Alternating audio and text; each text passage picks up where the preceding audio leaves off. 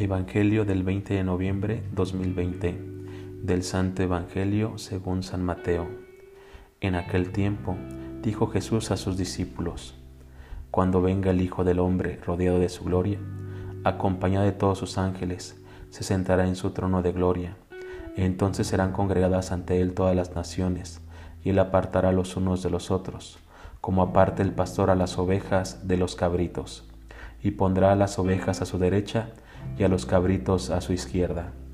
Entonces dirá el rey a los de la derecha, vengan benditos de mi Padre, tomen posesión del reino preparado para ustedes desde la creación del mundo, porque estuve hambriento y me dieron de comer, sediento y me dieron de beber, era forastero y me hospedaron, estuve desnudo y me vistieron, enfermo y me visitaron, encarcelado y fueron a verme los justos le contestarán entonces, Señor, cuando te vimos hambriento y te dimos de comer, sediento y te vimos de beber, cuando te vimos de forastero y te hospedamos, o desnudo y te vestimos, cuando te vimos enfermo o encarcelado y te fuimos a ver.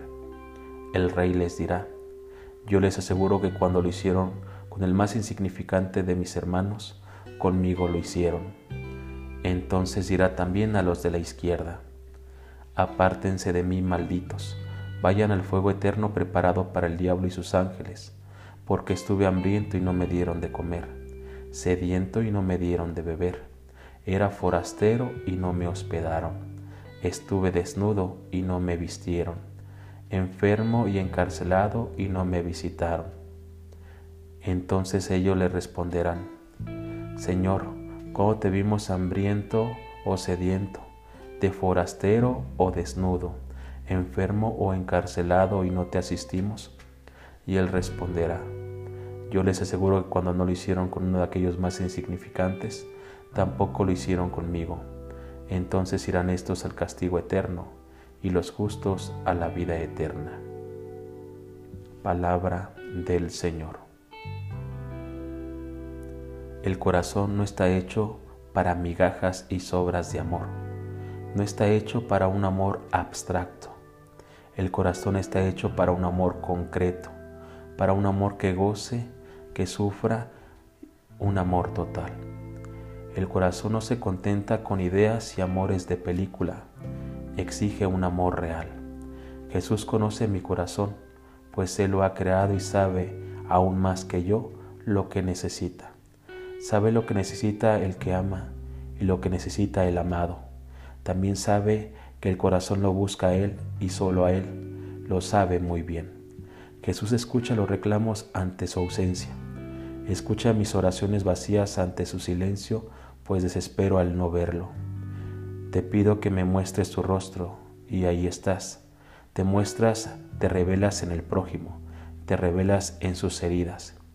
Quieres amar en mí y ser amado en el otro. Conoce los deseos que tengo de amor y te dejas amar en el otro, solo que no te veo, Señor. Muchas veces sé que estás, pero no te siento. Las debilidades, imperfecciones propias y ajenas me distraen. Sin embargo, es ahí donde hay que amar. Ahí me pides amar. El amor que me inspiras en el silencio de la oración, el que me inspiras al contemplar la cruz, ese es el amor que me pides dar.